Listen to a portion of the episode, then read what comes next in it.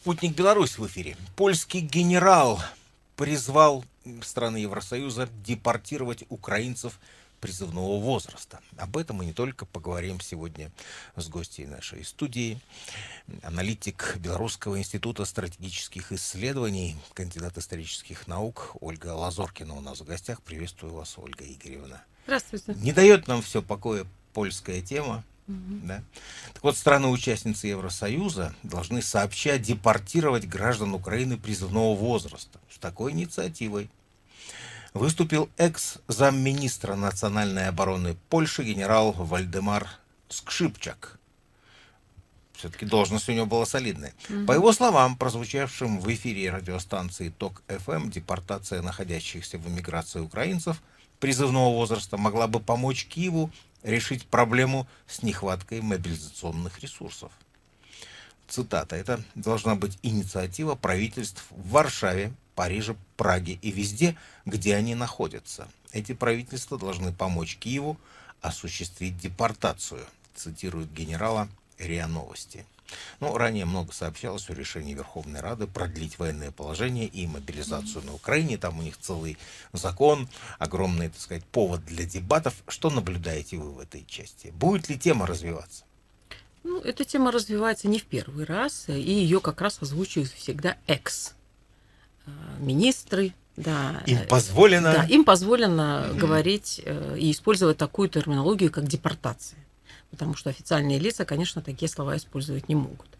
А, но э, обращает на себя внимание еще и то, что э, господин Кшипчак, он является военным, и его позиция, она вполне может быть с точки зрения военного оправдана.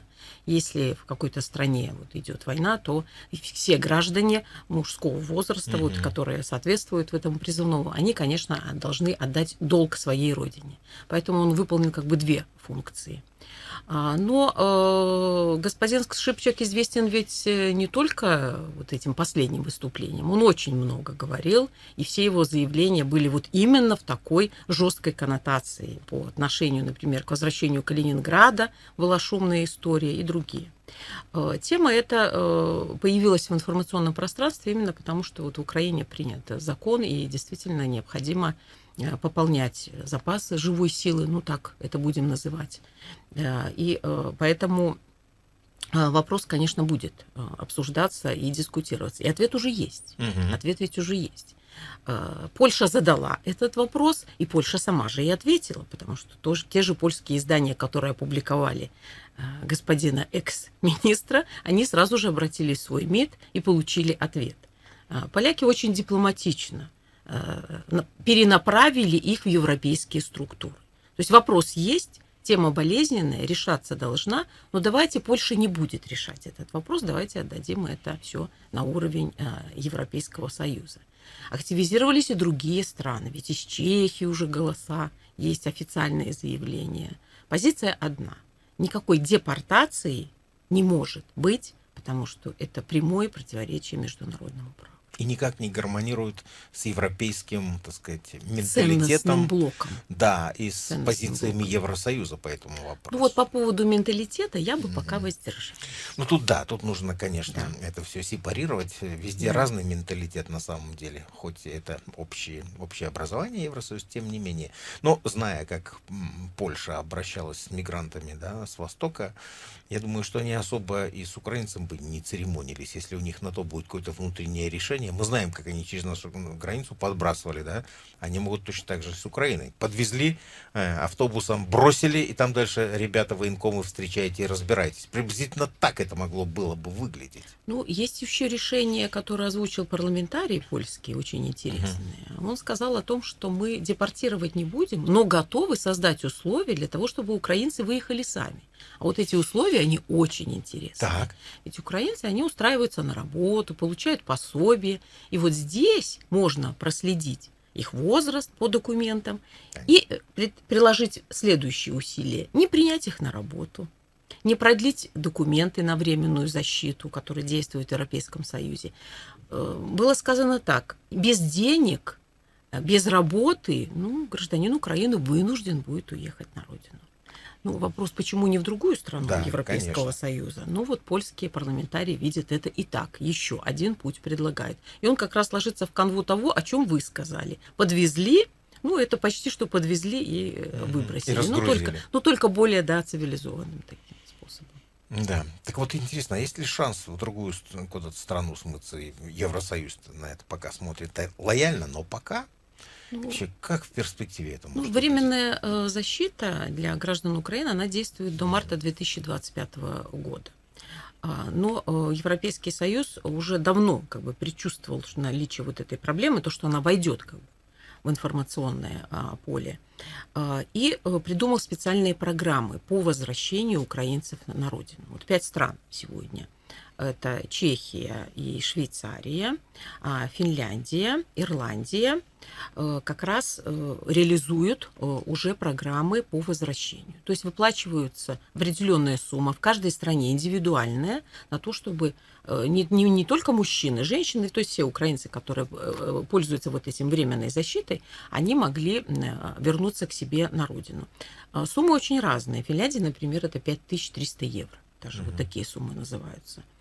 А, И э, пока цифры, вот что интересно, цифры не приводятся. Сколько украинцев воспользовалось этим и э, выехало.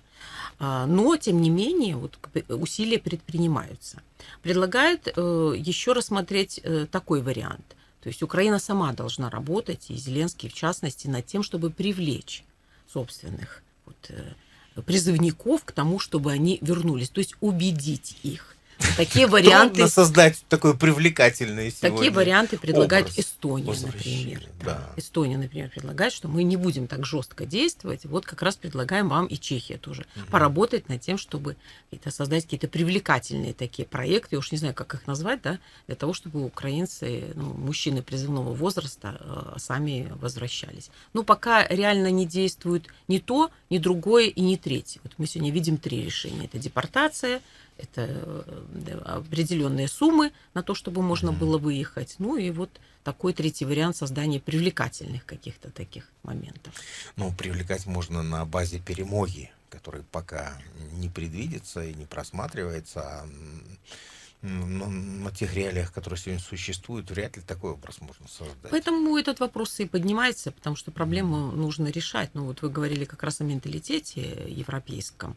Вот, вот здесь, я думаю, будет самая большая сложность, потому что за последние два года в Европе очень так жестко утвердилась, я бы сказала, мысль о том, что Украина сражается за нашу независимость в том числе, за наши ценности, и э, Мгм. мы будем ей помогать Но это плечом делать. к Но- плечу не станем. нет, вот, вот Да. плечом к плечу не было. И так как, э, очевидно, сегодня проводится вторая мысль, тоже очень жестко, о том, что война продлится долго, это долгосрочный такой вот сценарий, он превалирует, э, то кто же будет тогда этими мужчинами, которые окажут помощь? Ведь Мгм. явно недостаточно, оружие же должен кто-то держать.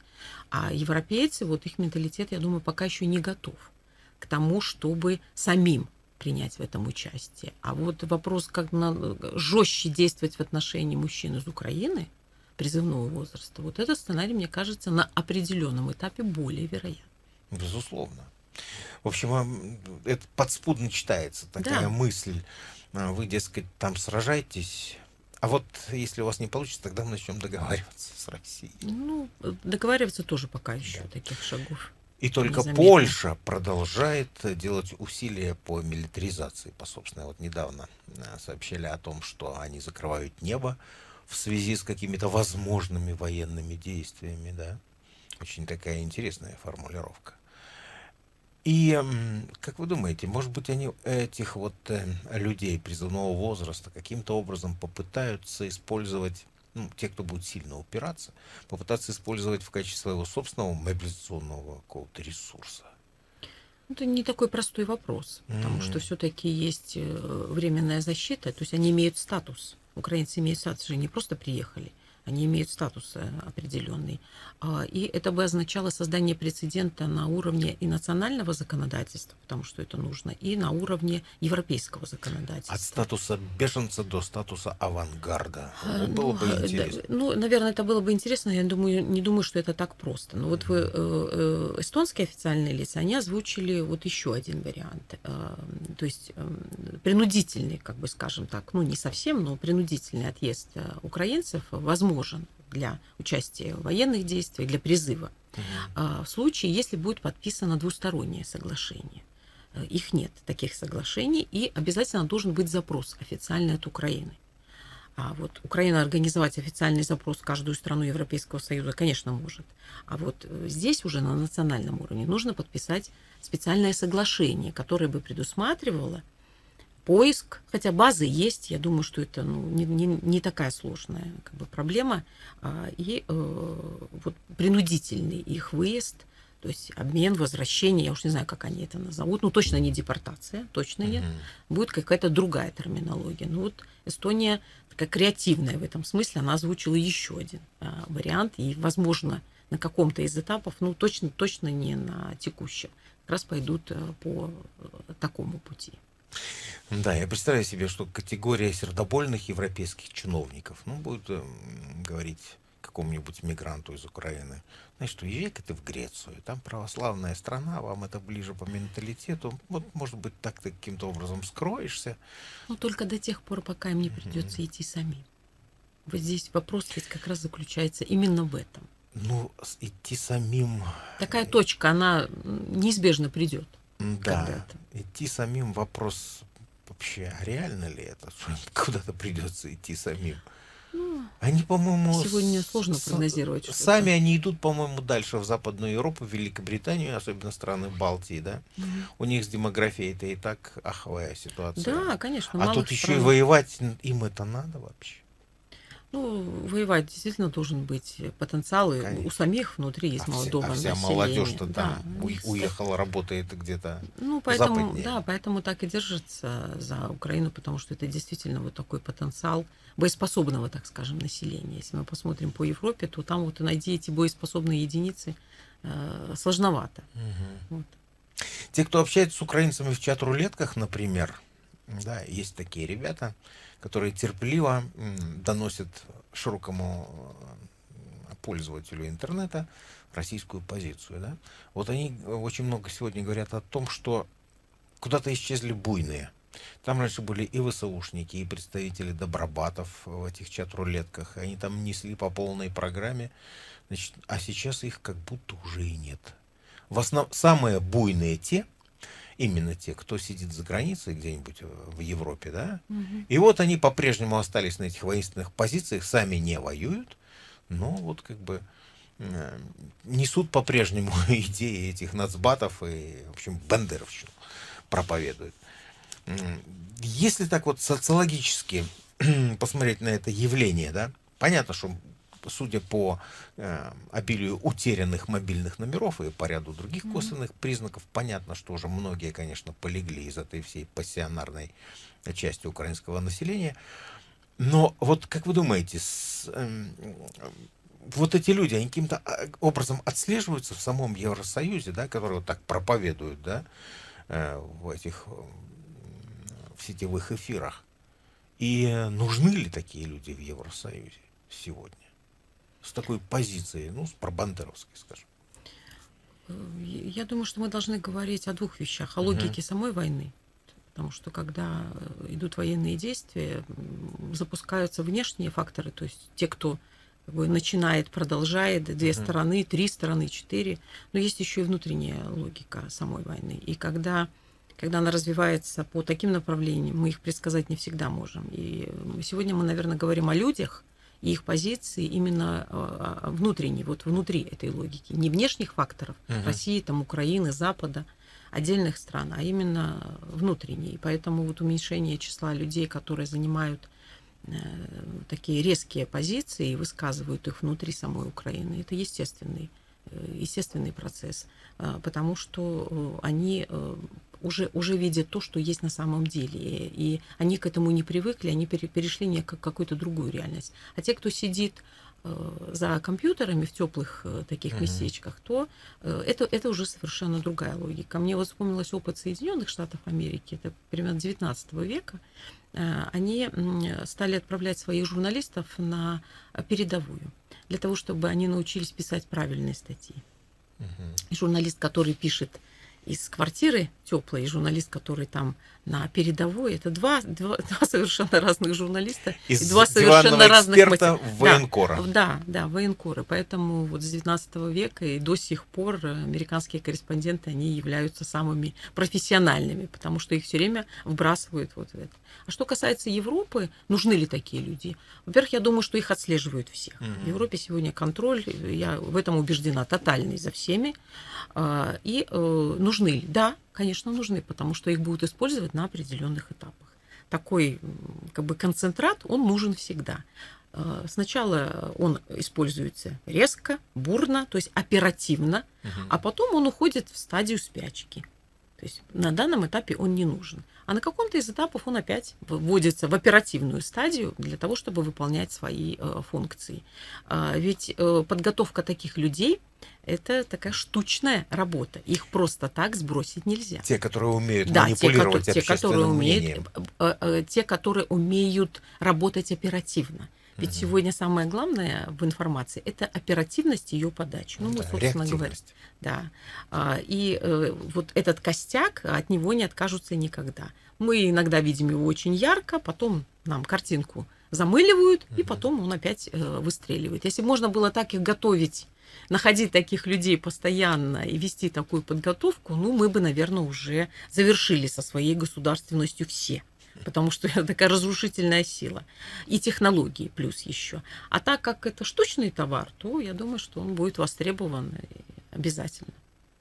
Тогда немножко отклонимся от темы и в отношении этого штучного товара поговорим. Угу. У нас вообще взращивается такая плеяда?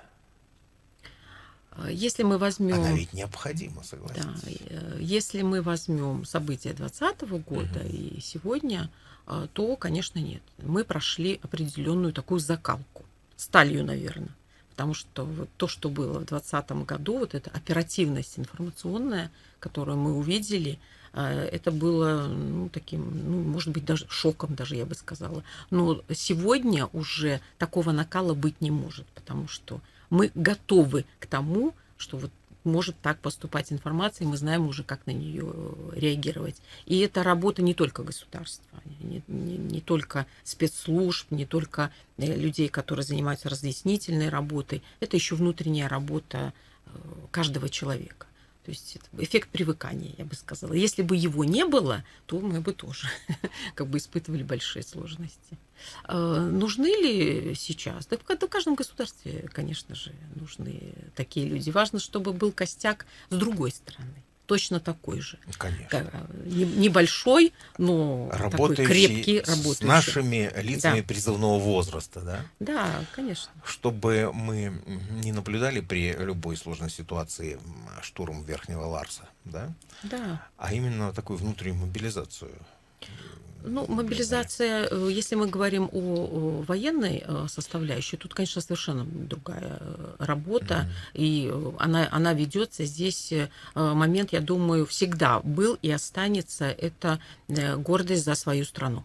Вот это то, за что люди могут сражаться. Потому что если ты испытываешь гордость за свою страну, то Конечно. тогда ты хочешь сохранить то, что наработано Если внутри этой страны. Дорога. Если она тебе дорога. Не только твоя семья, но и да, твоя страна. То твоя страна. Тогда тебе дорого все, и ты имел отношение к этому строительству.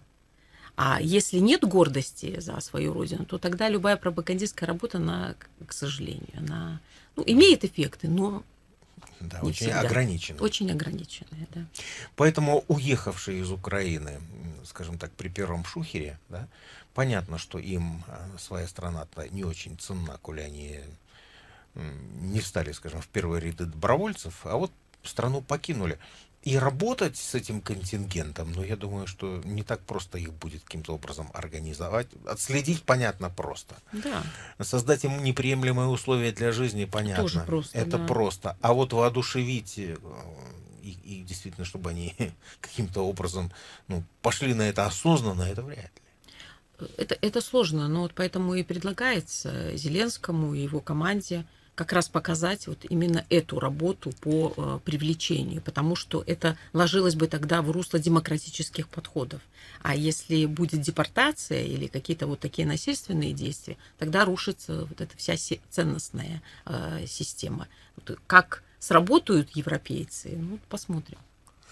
Да, поэтому мы все-таки немножко, наверное, переоцениваем их потенциал в части такого идеологического убеждения, да, их да. институтов, угу. они все-таки что-то не дорабатывают. А может быть, просто сама жизнь отвергает их концепты. Э, и время. И, и время. Mm-hmm. Все концепты, они покрываются пылью со временем. Их нужно не просто обновлять, а где-то вот модернизация такая. Может быть, даже и трансформация должна быть. Но сегодня ни Европейский Союз, ни Соединенные Штаты, ни Великобритания никакой вот новой такой парадигмы предложить не могут, а тем более новой терминологии. Ни для кого. Ни для своих, э, ни для Украины в том числе. Mm-hmm. Ну вот эта идея на украинского национализма, сегодня все больше людей говорят о том, что она себя исчерпала, да, и она пагубна. Но по-прежнему остаются уперто убежденные. И это, наверное, тот самый пласт, на который и продолжает опираться киевский режим. Национализм мы всегда рассматриваем такой отрицательной коннотации. коннотации, да, но он имеет и положительные моменты. Мы немножко по-другому это называем, да само слово, как был пропаганда, это всегда было плохо. Сегодня мы считаем, что это очень, очень даже уместно. очень даже уместно, и без этого государства не существует. А, важно, а, ведь на чем выстраиваются вот, принципы, а, от чего отталкиваются. И когда сравнивали белорусский национализм, ну тоже было такой период, начала 20 века, и украинский, и польский национализм, потому что все это было, а, то э, отличие было всегда разительное у нас. И сейчас мы видим продолжение этой линии. Беларусь никогда э, свои национальные интересы не выстраивала на образе врага а, внешнего. Угу. Мы объединялись на основе совершенно других принципов. А вот Украина и Польша, к сожалению, всегда шли по пути внешнего врага. То есть им нужен какой-то объект, который представляет для них угрозу. В Польше это два объекта. Это Россия и Германия, два врага, э, против которых нужно, нужно и можно объединить э, нацию. А мы, э, наоборот, не пошли по этому пути, потому поэтому белорусский национализм всегда относится к нему так, ну, немножко с презрением, да. Как-то вы не, не сработали, но мы сохранили себя.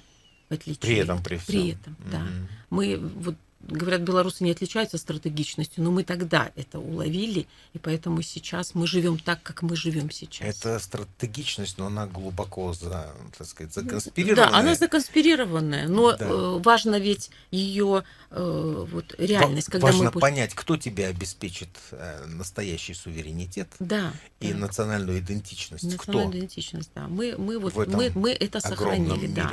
А к сожалению, и поляки разрушают себя сегодня сегодня, э, и Украина.